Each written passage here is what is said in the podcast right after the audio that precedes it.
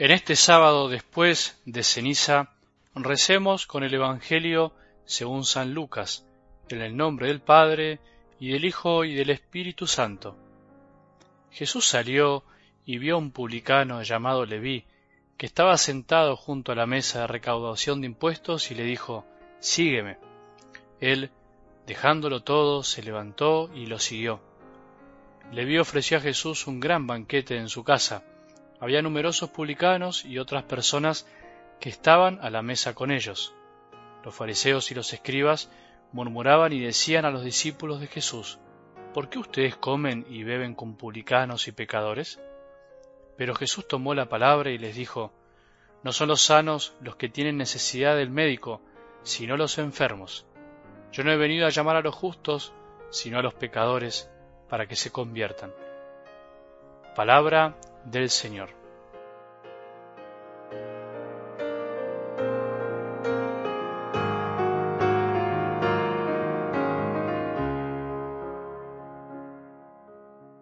Un llamado, una crítica y una respuesta eterna de Jesús. Creo que con estos tres momentos, de alguna manera podemos resumir algo del Evangelio de hoy y nos puede ayudar a rezar a todos los que escuchamos diariamente la palabra de Dios. Primero Jesús llama a un recaudador de impuestos, a un reconocido, entre comillas, traicionero del pueblo judío, aquel que se servía de los que necesitaban para recaudar para el imperio. Y justamente a él lo llama no por ser bueno, sino porque seguro vio en él algo que nadie podía ver vio, podríamos decir, el núcleo de bondad de su corazón. Nunca hay que descartar a nadie. Siempre cuando Jesús llama nos enseña eso. Nosotros miramos las apariencias, Él mira el corazón. Todo hombre, por más malo que parezca o por más que haya hecho muchísimas cosas malas en su vida, tiene en su interior algo que nadie ve, incluso él mismo. El único que puede ver eso y apostar a lo que nadie ve es Jesús también pasó con vos y conmigo. Eso se ve en el Evangelio de hoy. Solo Dios se juega por nosotros cuando a veces parece que nadie lo hace. Esto es algo que no tenemos que olvidar nunca, para pensarlo en nosotros y para pensarlo en los demás, cuando a veces, sin querer, juzgamos por desconocimiento, no descartar jamás a nadie, por más perdido que parezca. Después de esto Jesús termina comiendo y festejando con Leví y sus amigos pecadores. Obviamente, ¿qué clase de amigos tenía Leví?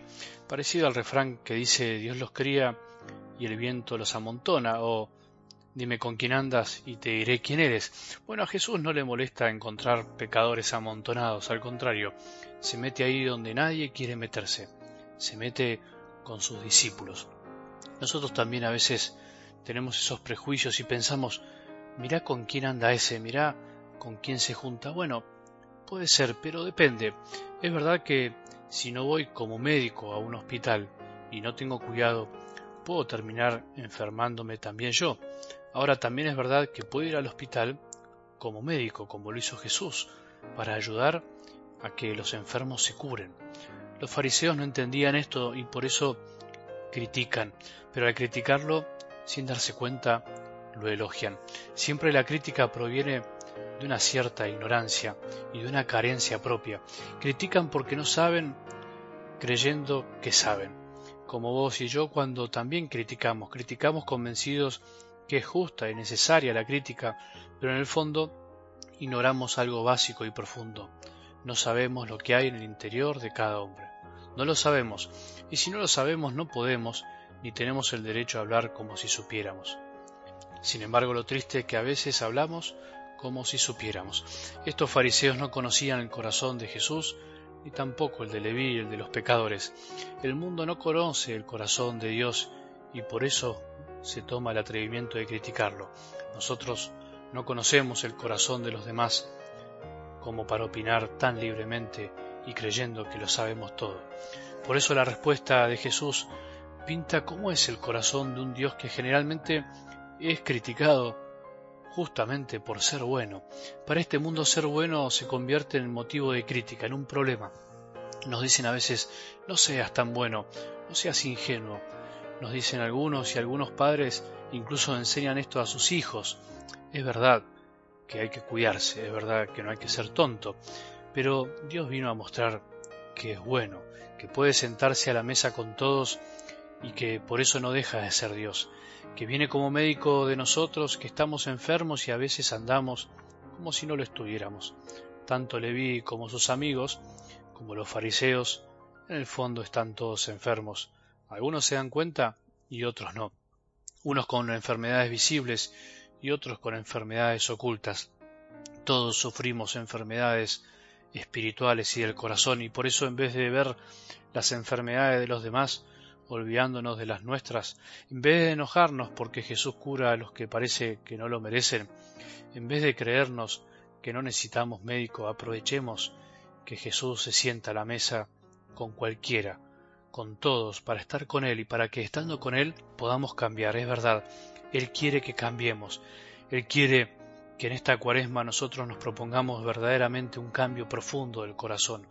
Es tiempo de gracia, es tiempo de dejar que Jesús se siente a la mesa con nosotros y nos enternezca con su amor y nos muestre que es posible ser hombres y mujeres nuevos, cambiar verdaderamente. Esta es la conversión que todos necesitamos, cercanos y alejados, porque en definitiva algún día todos terminaremos comiendo en la misma mesa, en la mesa del reino, si de verdad aprendimos a dejarnos curar por Dios, que es Padre y envía a su Hijo para sanarnos. Mientras tanto, no serenemos a nadie por las dudas, no vaya a ser que Dios lo llame y yo me quede mirando de lejos cómo disfrutan algo que me estoy perdiendo. Mientras tanto, vivamos esta cuaresma convencidos de que necesitamos del mejor médico del mundo que anda recorriendo el hospital de nuestra vida buscando a quien curar.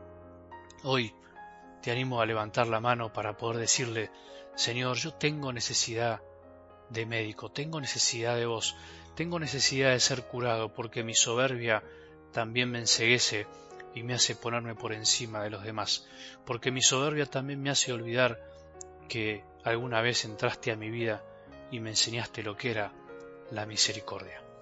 Que tengamos un buen sábado y que la bendición de Dios, que es Padre misericordioso, Hijo y Espíritu Santo, descienda sobre nuestros corazones y permanezca para siempre.